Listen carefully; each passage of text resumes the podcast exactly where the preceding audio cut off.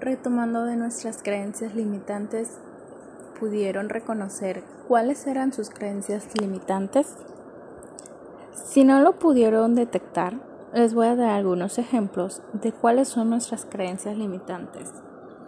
Por ejemplo, en el dinero, podemos tener creencias limitantes como los ricos son malas personas, no merezco tener el dinero que necesito, el dinero es una herramienta corrupta, soy un inútil en las finanzas.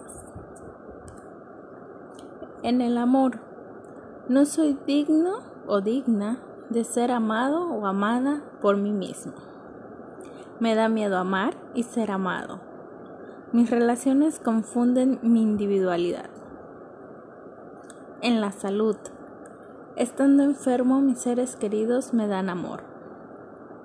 Es difícil estar sano y ser feliz. Todo lo que como me engorda. Y en lo personal, estoy sola en el mundo. Soy débil y no llegaré a ninguna parte. No creo en mi visión personal.